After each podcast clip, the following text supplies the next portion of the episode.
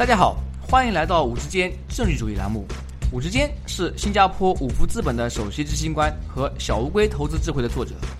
五之间政治主义旨在和大家分享基于政治主义的各种研究、书本和信息。这些信息主要覆盖经济、商业、金融和投资领域。在本节目中，我们不会讨论任何五福资本的投资产品信息。所有嘉宾的意见都是他们的个人意见，和五福资本无关。如果您有任何问题或者建议，请联系我们的微信公众号“五之间政治主义”或者微信号 “w o o d s f o r d”。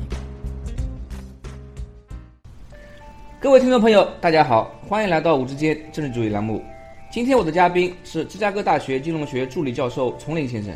丛教授拥有美国哈佛大学本科学位和斯坦福大学硕士和博士学位，他是芝加哥大学布斯商学院的博士生导师，同时也是东亚研究中心的成员。他的研究领域包括动态公司财务、信息经济学，研究兴趣包括金融创新与技术、实物期权、信息与机制设计、创业金融、资本市场不完善以及中国经济金融体系。丛教授曾获得 Finance Theory Group Best Paper Award、Shamu Kendall Award 和 Zephyr Prize for Best Paper in Corporate Finance 等荣誉和奖金。此外，他还是斯坦福经济政策研究所的 George Shultz 学者和斯坦福发展中经济体创新研究所的博士研究员。丛教授同时也是非营利组织华尔街区块链联盟的顾问。我和丛教授的访谈覆盖内容比较多，为了便于我们的听众朋友们收听，我将我们的访谈录音分为两部分。本集播客是我们访谈的第一部分。主要基于丛教授写的一篇论文，叫做《Blockchain Disruption and Smart Contracts》，讲讲区块链和智慧合同。丛教授你好，欢迎来到我们的节目。哎，志坚你好啊，听众大家早上好。区块链是最近比较热门的话题，可否用简单易懂的语言向我们的听众朋友们介绍一下，到底什么是区块链？啊，好的，区块链呢，呃。大众的认知和认识里面呢，基本是跟比特币还有一些电子货币联系在一起。啊，它其实是这些电子货币还有其他一些应用的后面的核心的技术。那计算机呃学家经常把它称为这个分布式账本。啊，但是作为经济学家的话，我们更习惯把它叫做一个分散式的共识，或者是一个去中心化的共识。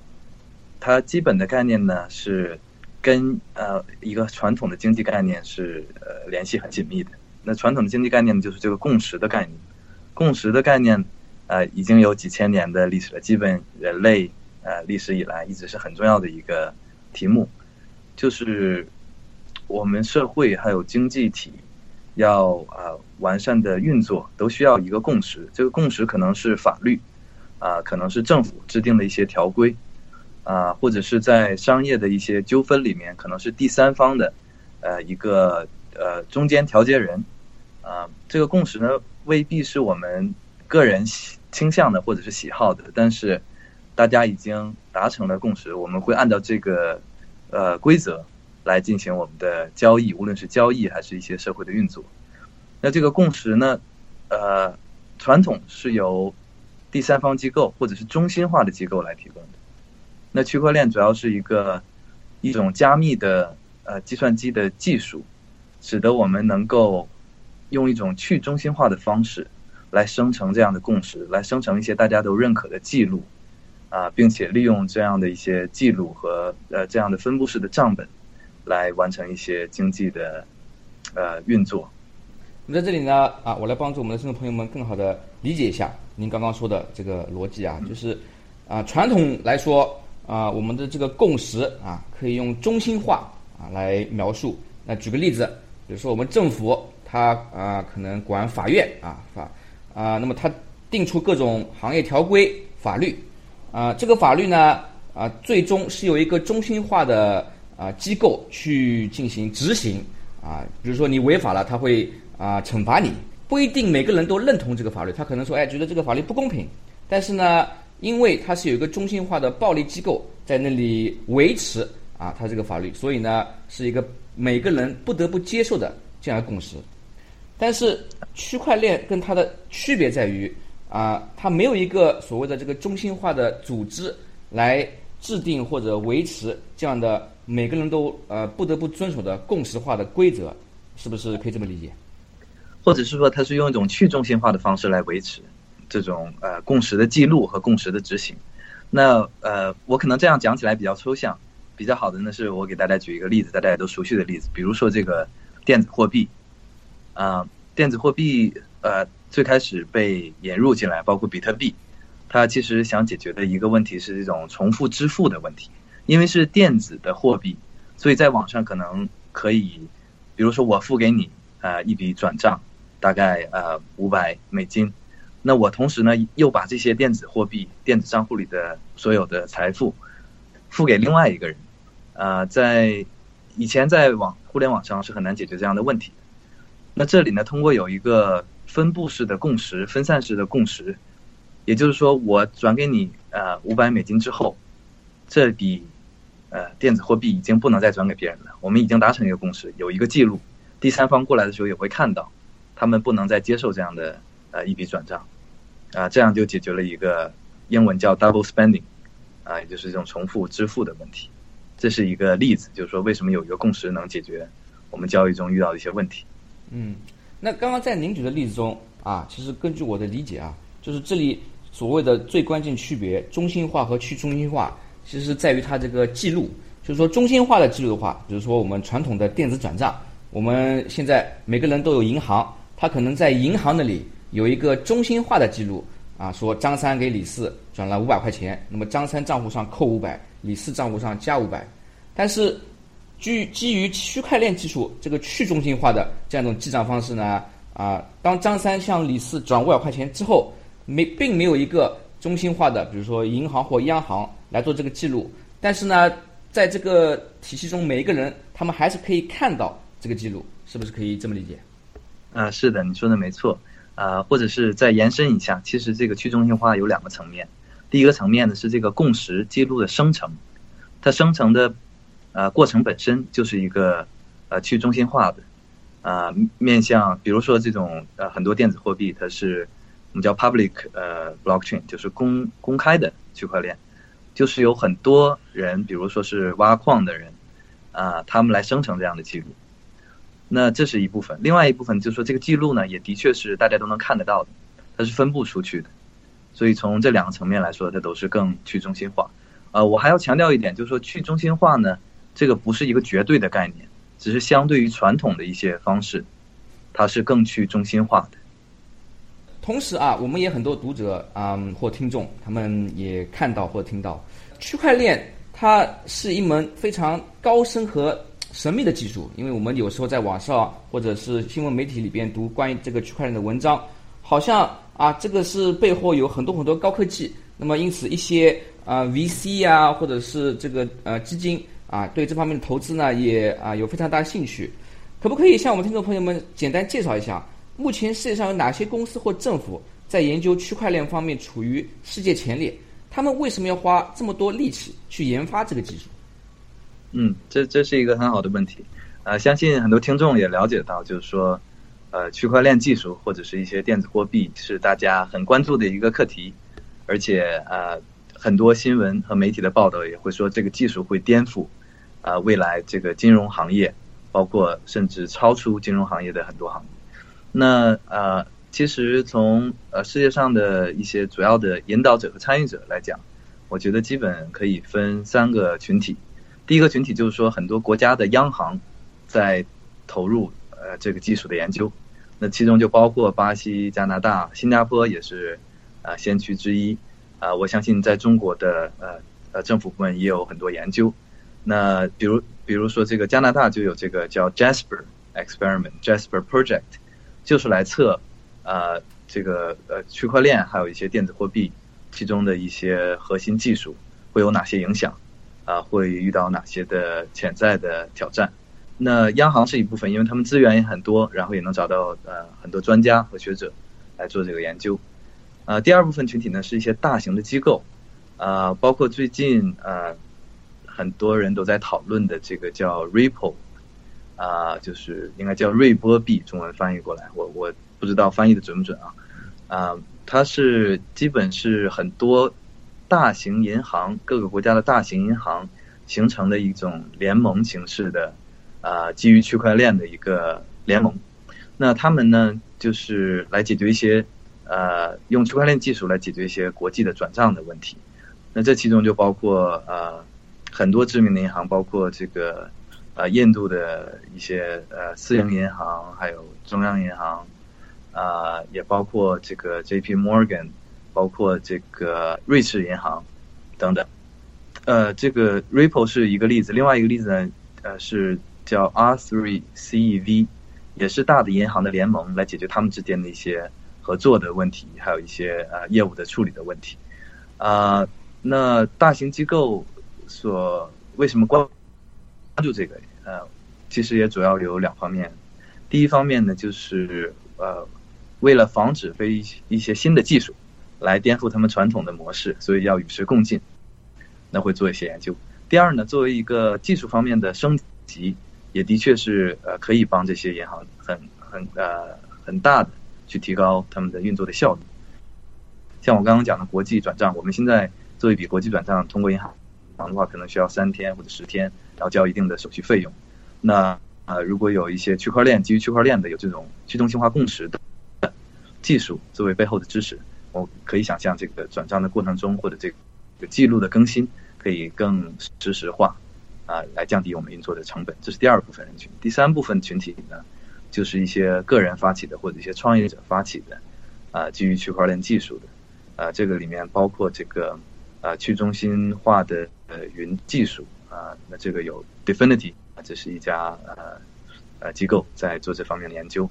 啊，还有很。很多呃，最近大家可能听过这种 ICO，就是首发电子首发电电子币或者是这种代币啊的很多公司，这里我就不一一列举了，但基本上可以分为这三个群体。那丛教授刚刚给我们介绍了啊，差不多有啊三个群体都在花力气、花资源去研发这个区块链技术，他们所研究的这个区块链技术是类同的吗？啊，他们之间是否存在竞争关系？嗯，这也是一个很好的问题。呃，从央行的角度来讲，大部分研究还是比较全面的。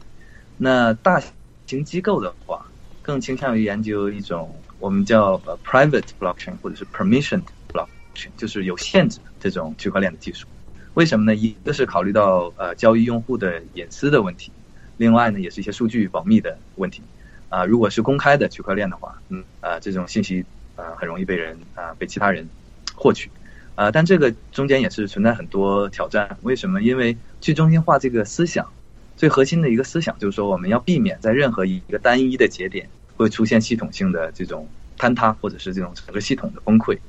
呃，举一个例子，比如说我们把所有的信息都存在一家公司，比如说 Uber，对吧？这个优步，或者是一些呃共享的打车软件，所有人的信息都存在这家公司的话，那这家公司的电脑系统一旦出了问题。啊，那这个系统就不会再运作。去中心化的概念就是说，我们用分布式的方式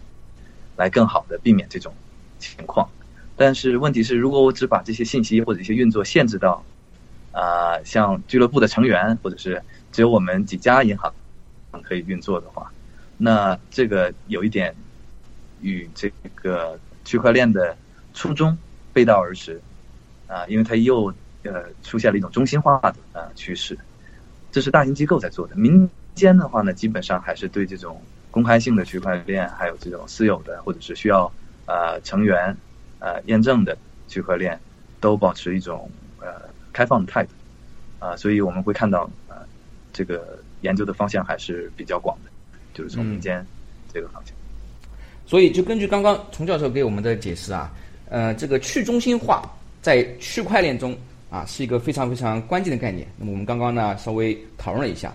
同时在你的论文中啊也提到另外一个比较有趣概念，叫 smart contract，翻译过来就是智慧型合同。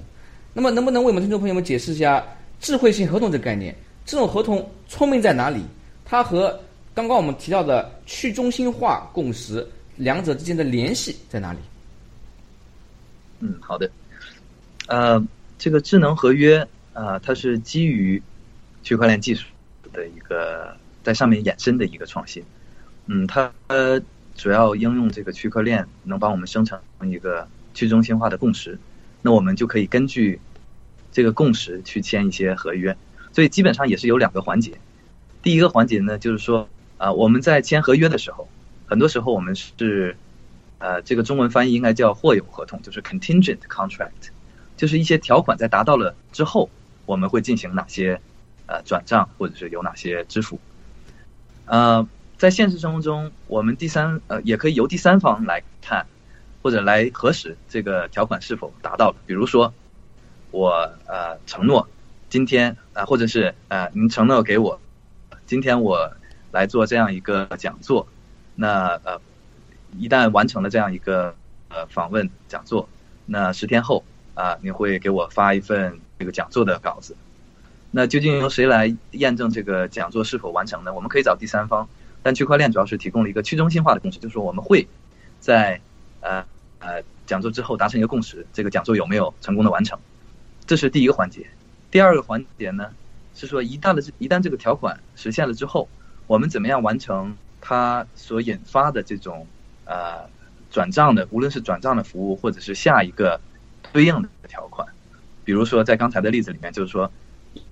一旦我成功的完成了这一次讲座，是不是十天后你就会把这个讲座的呃文件或者是稿件给我发过来？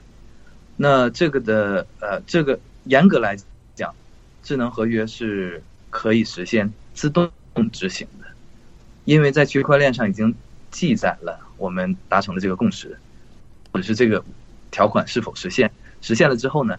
它应该自动的就呃完成一笔转账或者完成下一步的操作。呃，我这样去讲智能合约还是有些抽象，因为这也是一直在演变的一个概念。我觉得可能会对听众更有帮助的是是澄清一下智能合约究竟不是什么。啊，首先它不不仅仅是一些电子的合约，因为我们现实生活中已经有很多电子的合约了。比如说我去呃呃购买一个房产，那我可以在网上通过电子邮件啊来签这个合约。但智能合约并并不只是做这样的事情，智能合约很显然并不是一个需要第三方来呃来监督或者是执行的一一种合约啊，所以它不会有太多的这种人为的介入，人为的介入更多是在一开始合约的设计。还有这个呃，区块链的设计方，呃，然后智能这个词是有一点呃误导性。现在有的智能合约，包括在呃未来呃很多年我们能完成的一些智能合约，并不是真正达到了人工智能啊，或者是有很高的智能这个样子，还是我们能想到的一些条款，然后怎么样能更有效的去执行，怎么样更有效的去避免一些纠纷，因为我们已经。生成了一个去中心化的共识，更多是朝这个方向在发展。最后再加一句，也是跟经济研究很相关的，就是智能合约并不是完全契约。那在经济学里面，我们有这种完全契约和不完全契约的一些讨论。智能合约并不是说让我们的合约能够更完全，呃，而是说我们在能想到的一些条款或者是一些呃条件下，我们能更好的。达成共识，然后也能更好的执行，主要是在这个方向，比起传统的契约是有一个创新。那在这里啊，让我来更好的嗯理解一下啊这个概念。嗯，关键是啊这个智能合约和我们传统的法律合约的区别，我是这么理解的啊，就是根据您刚刚的这个解释啊，传统的法律，如果我们甲方和乙方签订一个法律呢，它会涉及到很多呃周边的服务。比如说，嗯，我们首先两双方要嗯协商，然后同意一些条款，啊，接下来可能需要去公证处公证，啊，然后呢，呃，需要符合一定的嗯法律法规，然后签署，再接下来在执行法律双方签订的法律的时候，啊，也会有顺带，比如说万一啊甲方或乙方他们违约了，啊，万一发生这个情况，万一发生那个情况怎么办？怎么处理？所以呢？这个合同并不是说只是一张纸而已，它会附带到很多需要人力、需要各种机构的啊各种啊服务。但是智能合约呢，它可能可以把其中一些都省掉了。比如说刚刚您说的，它不需要第三方，它啊不需要纸去写，嗯，它同时两个人达成共识以后呢，啊就已经自动化啊，包括它的签订以及执行，那么就可以和传统的这个法律合同相比呢。省掉很多成本，并且提高效率，嗯，是不是可以这么理解？呃，是的，这里我补充一下，就是说我刚刚有提到的这个第二个环节，在智能合约里，就这种自动的执行，在现实现有的一些智能合约里面还没有实现，但是从呃最基呃基础原理的角度来讲，这个是长期发展智能合约呃应该会走的一个方向。嗯，就是它是一个远期的愿景啊。您在论文中也提到，基于区块链的智能合约可以解决传统市场上信息不对称问题，能不能为我们的听众朋友们解释一下这背后的逻辑？嗯，好的，这个呃其实也很好理解。啊，比如说我在一个传统市场中，我想呃，就比如说在呃网上去购买呃钻石，啊，可能这个钻石的卖主是在非洲的一个国家，那很多时候信息不对称是使得我们无法做这做这个交易的。首先我不知道骗子，对吧？第二呢，就算他是呃真正的一个呃呃企业家或者是卖方，那钻石寄到的时候，我也不知道这个钻石有没有其他的一些问题。那智能合约或者是区块链怎么解决这个问题？首先，呃，如果呃我我如果我们的交易都是在一个区块链上，比如说现在的以太坊，我们签一个智能合约，智能合约是怎样的呢？就是它会把这个钻石呃给我寄出来，寄到我的家里，然后寄到的时候呢，这边可以通过邮局或者通过中间的一些核实，生成一个去中心化的共识。我们两边都达成这个共识了，然后这个共识呢会。呃，根据我们智能合约所呃签订的条款，啊，我会把这个资金转过去。这个为什么能解决这个信息不对称的问题？第一呢，他如果没有寄过来的话，我这个我这笔钱也不会转过去。第二呢，啊，我们可以想象，如果这个钻石从一开始挖出来的时候就有在区块链上这种呃记录啊，那我们也很容易去呃核实这个钻石是不是呃。这个货真价实是不是真的出自于啊某一个地域，然后也没有经过其他的这个损耗或者是有造假的行为？那这样的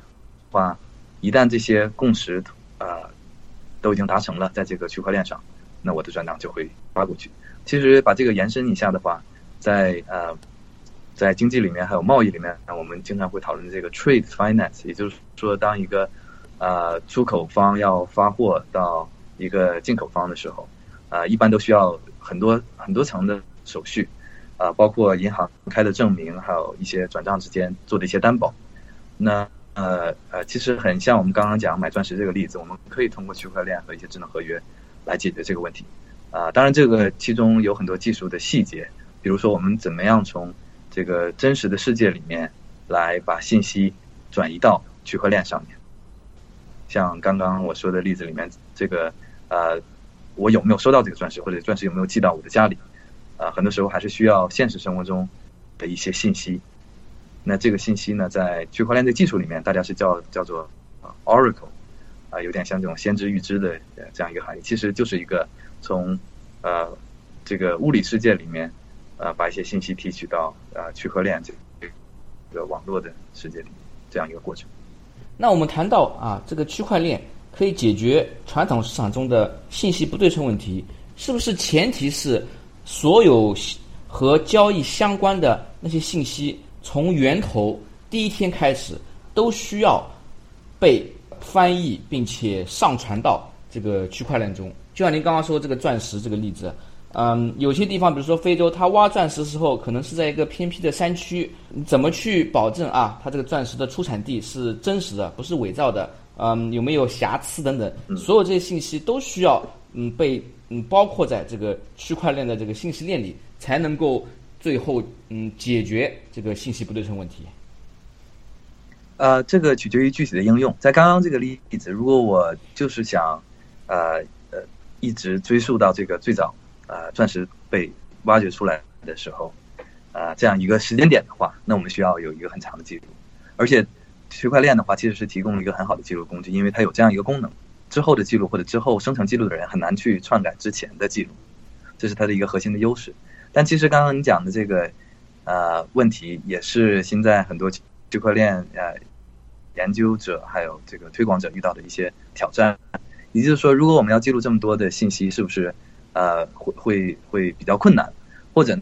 呢，其实大家也经常听到，就是说这个技术。存在的一个很大的缺点，包括比特币还有一些电子货币，是它可能会过度的消耗我们记录的资源，无论是呃在这个过程中需要的呃能源的消耗，还是人力的消耗。啊，像我们讨论到比特币的话，我会说这种挖矿，对吧？过度的挖矿，过度的投入这种计算能力、算力，啊，对社会来讲，从社会整体来讲，是不是一个浪费？那其实这个呃，的确是它的一个缺点，但这个更多呢是取决于它这个区块链的设计的问题。在未来，呃，能够更好的设计一种生成去中心化共识的啊区块链，呃，应当是很多呃。呃，区块链的研究人员呃，首要的一个呃问题。那我们刚刚讲了啊，这个区块链它所带来的这些啊优点跟好处，也稍微谈了一下它的缺点，比如说刚刚您提到的需要很大的数据量，需要消耗很多资源。我可以想到另外一个可能有一些读者朋友啊或听众朋友会产生担忧，就是到最后这个区块链上面啊，基于区块链的各种交易啊啊商业行为活动。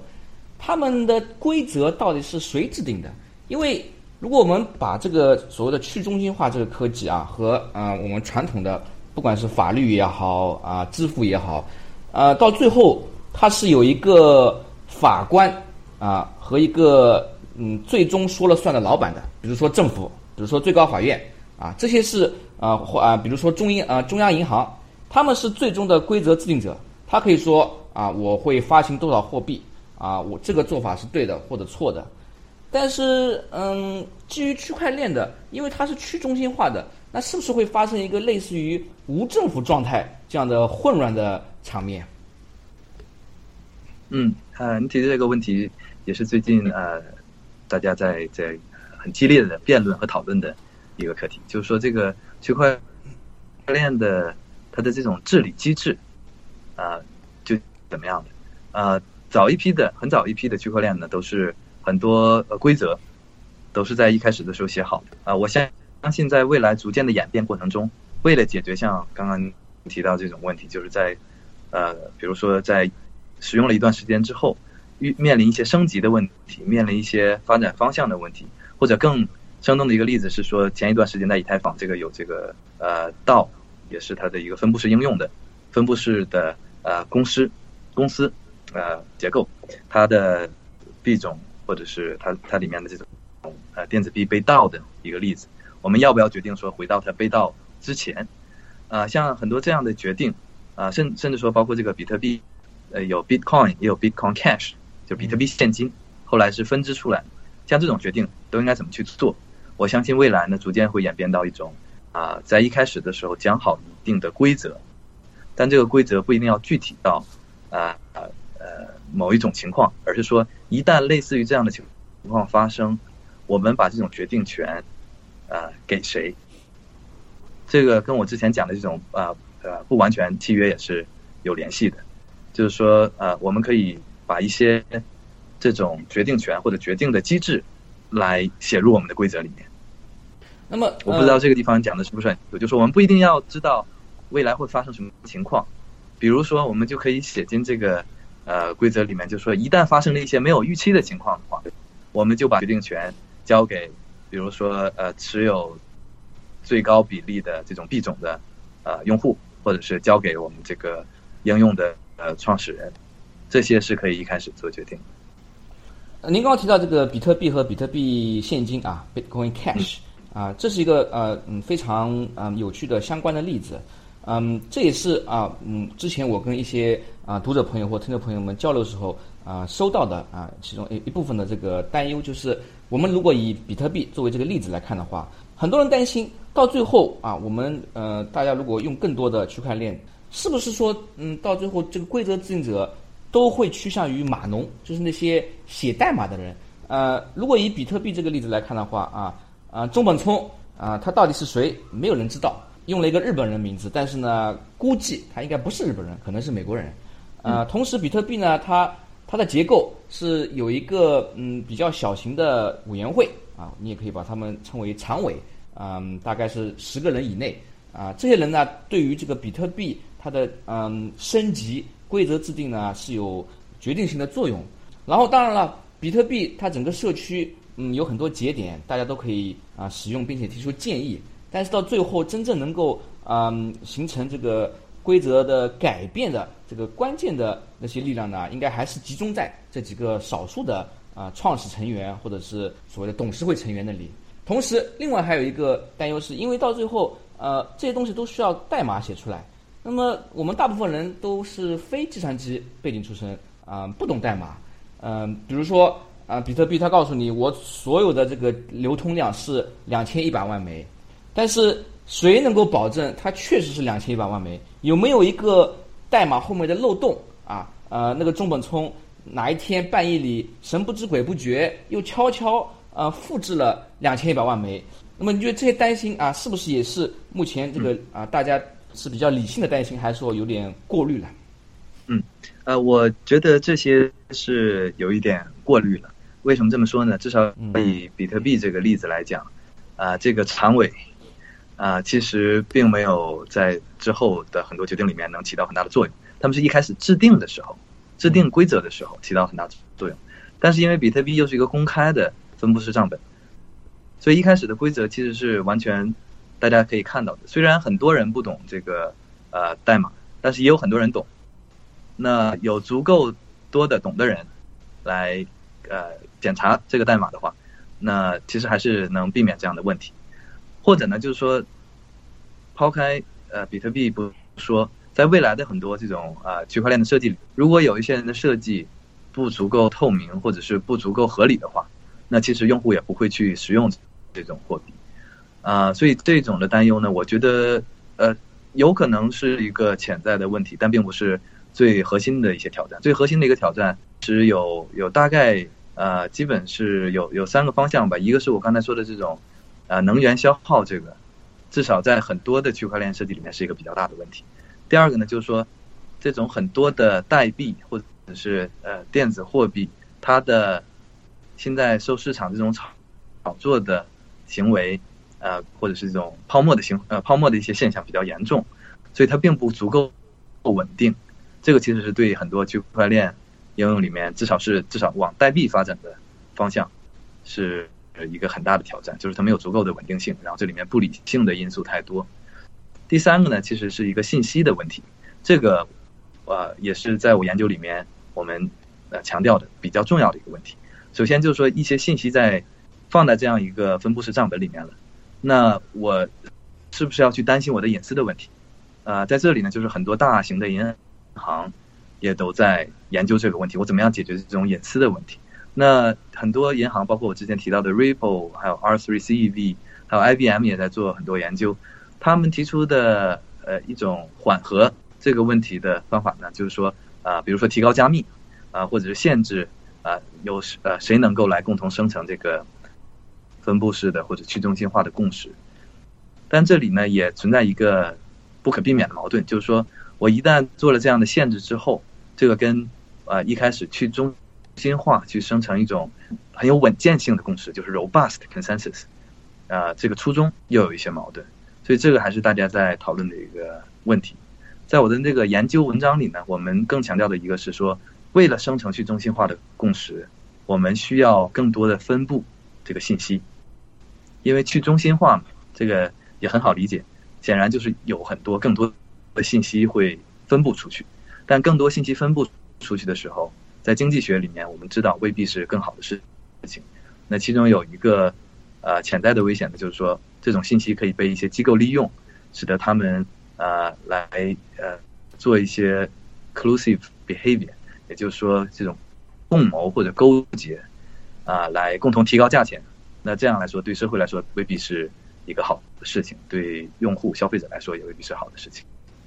刚刚我们啊讨论了这个关于区块链啊，确实有很多让人觉得很新鲜啊，让人感到振奋的，不管是好的也好啊，不好的也好，嗯，有一个大家也比较感感兴趣的话啊问题啊，是政府在对待区块链的态度是怎么样的？嗯，比如说最近我们可以看到啊，像中国政府，我记得是去年啊宣布这个 ICO 是啊非法的，嗯，然后呢最近又看到啊比特币挖矿。啊，在中国可能也会啊慢慢慢慢啊被禁止，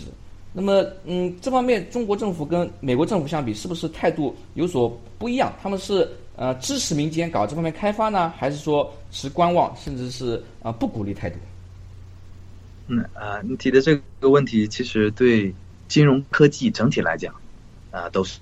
都是适用的。区块链是一个很好的例子，也包括了很多就是众筹啊，或者是啊这种手机支付等等一些新的金融科技啊。我们应该怎么样去对待？中美之间是否有很大的区别？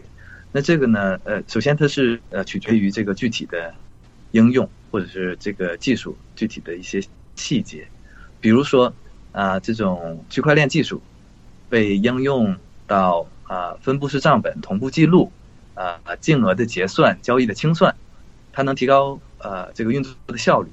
那从政府或者国家的角度来讲，是值得去支持的。那它的其他的一些功能，比如说这种匿名的功能，有一些人啊用它去做毒品交易、啊洗钱啊，面临这样的问题呢，政府肯定是要去监管。那中国跟美国主要的一个区别，其实这个区别是蛮大。中国我觉得是啊一直保持着一种更开放和更富有冒险精神的，至少在初期。所以一开始呢是没有太多的监管啊，允许这样。的技术去呃，我们把它叫做野蛮生长也好，或者是能够有足够的沃土去发展也好，呃，这个也是有它的道理的。这个其实更它的决定的因素主要是中美两国在传统经济或者传统金融系统上发展的区别。那相对于美国或者一些欧美国家，中国金融系统啊整体的发展是。虽然有很大的进步，但整体来讲还是落后于美国的。比如说征信体系就不是很完善，啊，或者是整个银银行体系啊，可能有一些其他的呃有有它的一些需要提高的地方。那从这个角度来讲呢，金融科技其实是让这个国家或者让金融体系重新站到这个世界的最前端啊的一个很好的机会。然后大家的认可度、接受度也可以更快，因为有这样的需求。因为在传统的金呃金融体系里面，我很难用信誉卡去做交易，啊，那我现在如果有更好的这种区块链的，能帮我解决很多转账的服务，或者包括一些网上支付啊手机支付的技术的话，那我们更容易接受。所以中国是更开放，呃，更富有冒险精神，但同时呢，这种波动也更大，因为一旦出现了问题之后，就会大幅度的监管，甚至是禁止。所以呃。相对于美国来讲，中国的一些决定或者一些监管的一些决定是更呃激进的，就是或者我呃放任不管，让它大力的发展，或者呢我就是非常极端和严格的去监管啊，也不是说这样做不好，它的确是符合这个国情。美国呢更多是很保守，因为它有已已有啊已有的金融体系已经相对来说更完善一些。啊，那在这个体系中的，无论是银行还是一些机构，他们对新的事物的接受，其实是更呃更慢一些，而且更不情愿去接受很多创新。所以呢，在一开始的时候，监管就比较认真，比如说这个呃股权众筹啊，这个一二年的时候通过了一些条例啊，但是直到一六年，这种呃股权众筹才。开放给一些散户，啊，就是美国这个叫 Jobs Act，啊，Title Two and Title Three，就是二号和三号的这个条例。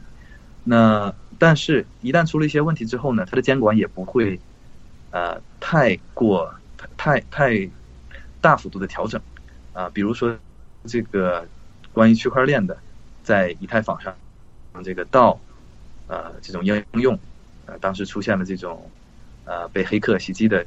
呃，事情之后，然后近期我们又见到了很多这种呃代币的发行 ICO 之后，那美国的监管机构呢，它也只是说，呃，回到呃我们这个道这个例子里面说，这这是一种呃 security 的发行，就是说这个呃 security，我在想怎么怎么翻译，证券啊，证券对，就是证是一种证券发行，所以它必须要满足证券发行法，它也只是说。啊，那我鉴定了这样一个案例，然后